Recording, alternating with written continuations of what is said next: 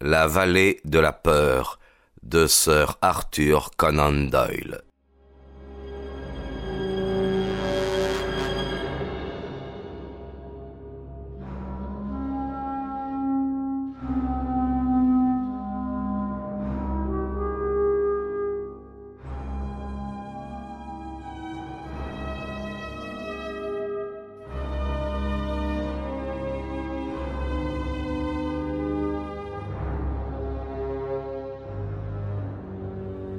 La proposition fut immédiatement adoptée et le comité désigné.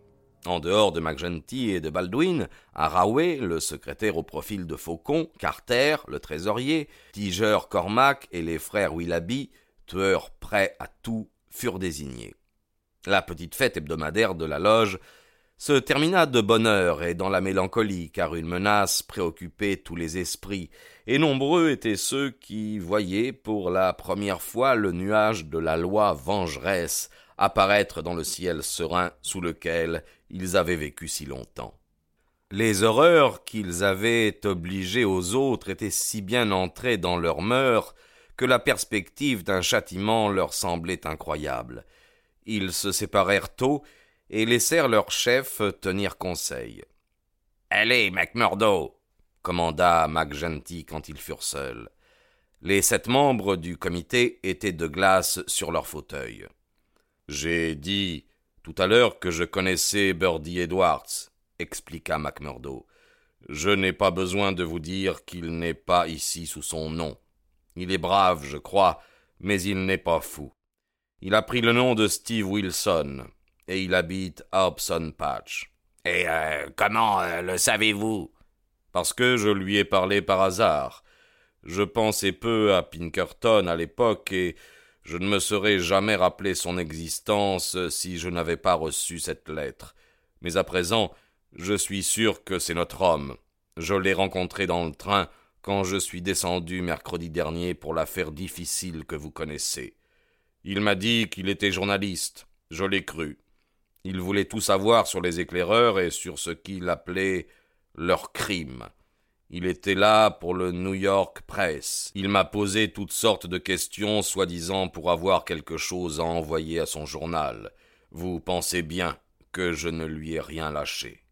Je paierai, et je paierai cher pour avoir des détails qui plairaient à mon directeur, m'a-t-il dit. Je lui ai raconté ce que j'ai pensé qu'il lui conviendrait le mieux et il m'a remis un billet de vingt dollars pour mes renseignements. Il y en aura dix fois autant pour vous, a-t-il ajouté, si vous pouvez me procurer tout ce dont j'ai besoin. Que lui aviez-vous donc raconté? Tout ce qui m'est passé par la tête. Et comment savez-vous qu'il n'était pas journaliste? Je vais vous le dire. Il est descendu à Hobson Patch, moi aussi. Par hasard, je suis entré au bureau de poste comme il en sortait. Dites donc, m'a dit l'opérateur du télégraphe, j'ai l'impression que j'aurais dû lui faire payer double tarif pour ça. Je pense comme vous, lui ai-je répondu. Il avait rempli la formule d'une prose qui aurait bien pu être du chinois. L'opérateur m'a confié qu'il écrivait une grande feuille tous les jours aussi incompréhensible. Je lui ai expliqué que, sans doute, c'était des informations pour son journal et qu'il redoutait d'être copié par d'autres. Je le croyais bien ce jour-là, mais maintenant je pense différemment. Je crois que vous avez raison, dit McGinty. Mais euh, à votre avis, euh, que devons-nous faire? Pourquoi ne pas descendre là-bas et lui régler son compte? demanda quelqu'un. Elle euh, plutôt serait le mieux. Je partirais sur le champ si je savais où le trouver, répondit McMurdo. Il habite Hobson Patch, mais je ne sais pas dans quelle maison. J'ai un plan tout prêt, néanmoins, si vous voulez bien m'écouter. Euh, lequel? Je vais me rendre demain à Hobson Patch. Je le découvrirai grâce à l'opérateur du télégraphe. Je suppose qu'il pourra me le situer. Bien. Je lui dirai que je suis moi-même un homme libre. Je lui offrirai les secrets de la loge contre un bon prix. Vous pouvez être sûr qu'il tombera dans le panneau. Je lui dirai que les documents sont chez moi, mais qu'il commettrait une folie en venant en plein midi. Il trouvera ça normal. Je lui donnerai rendez-vous à dix heures du soir pour qu'il prenne connaissance des papiers. Cela l'attirera comme de juste. Et euh, alors? Arrangez la suite comme vous l'entendrez. La pension de la veuve McNamara est une maison isolée. Ma logeuse est sûre et dure d'oreille. Elle n'a pour pensionnaire que Scanlan et moi. Si j'ai sa promesse qu'il viendra, et je vous en avertirai, je voudrais que tous les sept vous soyez chez moi à neuf heures. Nous le prendrons au piège. Si jamais il s'en sort vivant, eh bien, il pourra parler de la chance de Birdie Edwards pour le restant de ses jours. Ou je me trompe fort, euh, où il y aura un poste vacant chez Pinkerton, conclut McGinty. D'accord surtout, McMurdo. À neuf heures demain soir, nous serons chez vous. Il ne vous restera qu'à refermer la porte derrière lui et à nous abandonner le reste.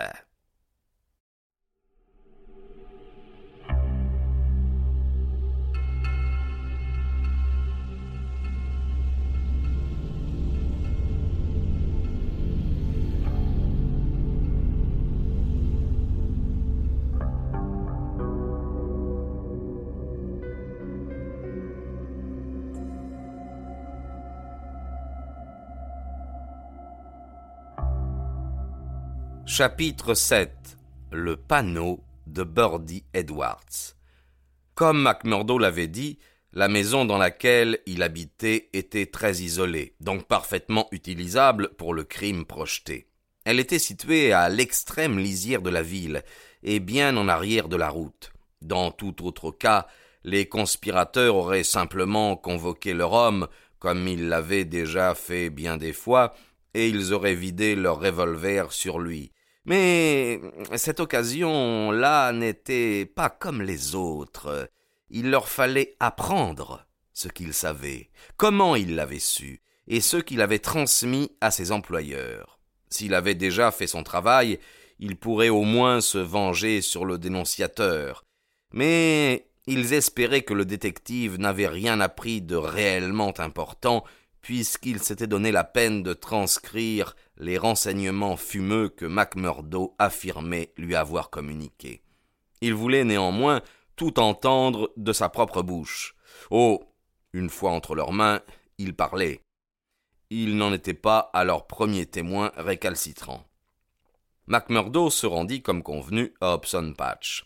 La police sembla s'intéresser particulièrement à lui ce matin-là, et le capitaine Marvin, celui qui avait proclamé leur vieille relation à Chicago, lui adressa la parole pendant qu'il attendait le train à la gare. McMurdo se détourna et refusa de lui répondre. Il rentra dans l'après-midi. Aussitôt, il alla trouver McGenty à la maison syndicale. Il viendra, annonça-t-il. Bravo applaudit le chef de corps. Le géant était en bras de chemise. En travers de son gilet, étincelaient de nombreuses chaînes et breloques, un diamant lançait ses feux derrière sa barbe hirsute. L'alcool et la politique avaient fait de lui un homme riche, puissant. La perspective de la prison ou de l'échafaud qu'il avait entrevu la veille au soir lui paraissait d'autant plus terrible. Croyez-vous qu'il en sache euh, beaucoup demanda-t-il. MacMurdo hocha lugubrement la tête. Il est ici depuis six semaines au moins. Je suppose qu'il n'est pas venu dans la vallée pour jouir du panorama. S'il a travaillé parmi nous tout ce temps-là, avec l'argent de ses employeurs, il a dû obtenir des résultats et les transmettre. Eh, il n'y a pas un faiblard dans la loge s'écria McGenty. Tous loyaux comme de l'acier. Et cependant, par le Seigneur, euh, que vaut ce Maurice euh, Qu'en pensez-vous? Si quelqu'un nous a mouchardés, ce ne peut être que lui. J'ai envie de lui envoyer deux garçons avant ce soir pour lui infliger une correction et tirer de lui ce qu'ils pourront. Ma foi, il n'y aurait pas grand mal à cela, répondit MacMurdo. Je ne vous cache pas que j'ai un faible pour Maurice et que cela m'ennuierait s'il lui arrivait quelque chose. Il m'a parlé deux ou trois fois des affaires de la loge, bien qu'il ne les voie pas du même œil que vous et moi, il ne m'a pas donné l'impression d'un mouchard, mais après tout, ce n'est pas à moi de m'interposer entre vous deux. Je lui réglerai son compte, déclara McGinty. Je le surveille depuis plus d'un an. Vous savez ce que vous avez à faire, dit McMurdo. Mais attendez plutôt demain, car il ne faut pas que nous attirions l'attention sur nous avant que l'affaire Pinkerton soit menée à son terme.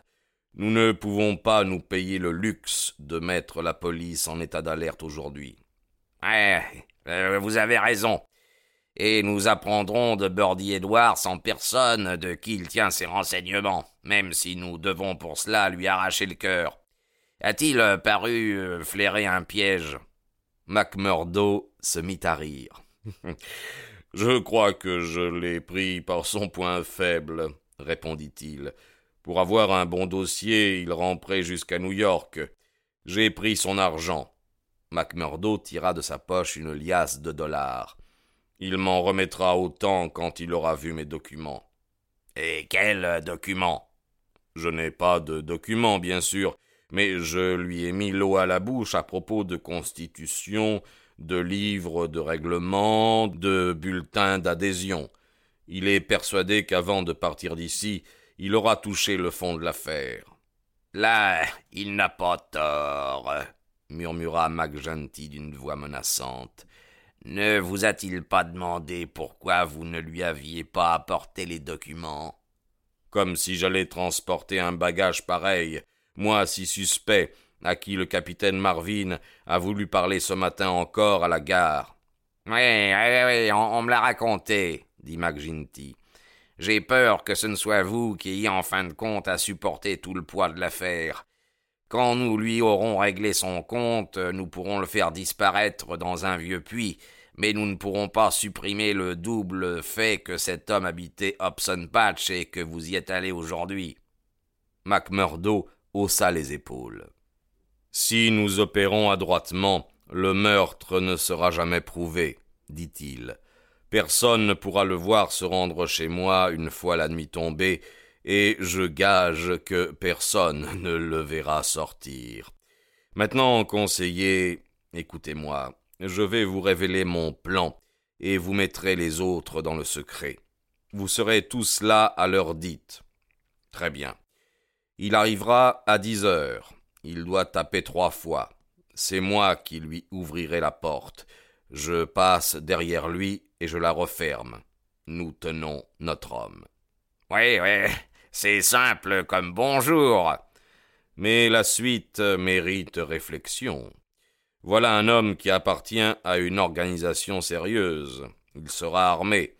Je crois l'avoir bien entortillé, n'empêche qu'il se tiendra sans doute sur ses gardes. Supposez que je l'introduise tout droit dans une pièce où cet homme l'attende, alors qu'il me croit seul. Il y aura un échange de balles avec des risques pour quelques-uns. Exact, oui. Et le bruit peut attirer tous les flics de la ville. Euh, il me semble que vous avez raison. Voici donc comment je vois les choses. Vous serez tous dans la grande pièce celle où nous avons eu ensemble un petit entretien. Je lui ouvrirai la porte d'entrée, je l'introduirai dans le salon à côté de la porte, et je le laisserai là pendant que j'irai chercher mes documents. Je reviendrai le trouver avec quelques faux papiers. Pendant qu'il les lira, je lui sauterai dessus et je l'immobiliserai. Vous m'entendrez appeler et vous accourrez, le plus vite possible, s'il vous plaît, car il est aussi fort que moi, et je peux écoper plus que je ne le souhaite, mais je garantis que je pourrai tenir jusqu'à votre arrivée. C'est un bon plan, dit McGinty. La loge sera votre débitrice. J'ai l'impression que lorsque je quitterai mon fauteuil présidentiel, mon successeur sera tout désigné. Évidemment, conseiller, je ne suis plus tout à fait un bleu répondit Macmurdo dont le visage montrait ce qu'il pensait du compliment décerné par le grand homme. Quand il rentra chez lui, il fit ses préparatifs pour la sinistre soirée en perspective. En premier lieu, il nettoya, graissa et chargea son Smith et Wesson. Puis il inspecta la pièce où le piège devait être tendu au détective. Elle était vaste, avec une longue table au milieu et un gros poêle dans le fond. Des deux côtés, il y avait des fenêtres sans volets, pourvues seulement de légers rideaux. Macmurdo les examina avec attention. Sans doute trouva-t-il que cette pièce était bien exposée pour une affaire si secrète. Mais la chance à laquelle se trouvait la route réduisait les risques. Finalement, il mit au courant Scanlan qui logeait avec lui. Scanlan, bien qu'éclaireur, était un petit bonhomme inoffensif, trop lâche pour se dresser contre l'avis de ses camarades, mais qui était horrifié par les actes sanguinaires dont il avait été parfois le témoin. Macmurdo lui exposa en peu de mots ce qui était prévu. Et si j'étais à votre place, Mike Scanlan, ajouta-t-il, j'irais coucher ailleurs cette nuit. Il y aura du sang dans la pension avant demain matin. Le fait est, Mac, répondit Scanlan, que ce n'est pas la volonté qui me manque, mais les nerfs. Quand j'ai vu le directeur d'une abattu l'autre jour devant le puits de mine, ça a été plus que je ne peux supporter. Oh, je, suis pas fait pour ce genre de travail, moi, comme vous, McGinty. Si la loge ne me juge pas mal, je suivrai votre conseil et je vous laisserai ce soir entre vous. Les assassins arrivèrent en temps voulu. Extérieurement, ils avaient l'air de citoyens respectables, bien vêtus et propres, mais un connaisseur en physionomie aurait laissé peu de chance à Birdie Edwards devant ses bouches crispées et ses yeux impitoyables. Dans cette pièce, il n'y avait pas un homme dont les mains n'eussent trempé une douzaine de fois dans le sang. Ils étaient aussi endurcis au meurtre qu'un boucher devant un mouton. En tête, naturellement, venait le formidable McGenty. Haraway, le secrétaire, était un homme maigre, aux membres nerveux et aux longs cou flasques. Incorruptible lorsqu'il s'agissait des finances de l'ordre, il n'avait plus aucune notion de justice ni d'honnêteté quand un autre était en cause. Le trésorier Carter avait un certain âge. Il avait l'air morose et il était jaune comme un parchemin. Il s'était révélé un organisateur capable. Presque tous les attentats avaient été fignolés par son cerveau précis. Les deux Willoughby étaient des hommes d'action, jeunes, grands, souples. Leur compagnon, Tiger Cormac, était redouté pour la férocité de son tempérament, même par ses camarades. Leur hôte avait placé du whisky sur la table et ils s'étaient empressés de se réchauffer en vue du travail qui les attendait. Baldwin et Cormac étaient arrivés déjà à moitié ivres. L'alcool alluma leur cruauté naturelle. Cormac posa un instant ses mains sur le poêle qui avait été allumé. Comme température, euh, ça, ça ira, fit-il. Oui, approuva Baldwin, qui avait compris le sens de sa réflexion. S'il est ligoté à ce poêle, il nous crachera toute la vérité. Ne craignez rien. Nous lui tirerons les vers du nez, dit Macmurdo. Il avait des nerfs d'acier, cet homme. Bien que toute l'affaire reposât sur lui, il était aussi froid, aussi calme que d'habitude. Les autres le remarquèrent. Eh, vous vous débrouillez seul avec lui, dit le chef de corps. Il ignorera notre présence tant que votre main ne l'aura pas saisi à la gorge. C'est dommage que ces fenêtres n'aient pas de volets. Macmurdo alla de l'une à l'autre et tira sur les rideaux pour les serrer davantage. Comme cela, personne ne pourra nous espionner. L'heure approche. Peut-être euh, ne viendra-t-il pas, peut-être aura-t-il flairé le danger, dit le secrétaire. Il viendra, je vous en réponds, déclara Macmurdo. Il a autant envie de venir ici que vous avez envie de le voir. Écoutez. Ils se figèrent, comme des personnages de cire, quelques-uns avec le verre arrêté à mi-hauteur des lèvres. Trois grands coups avaient retenti à la porte.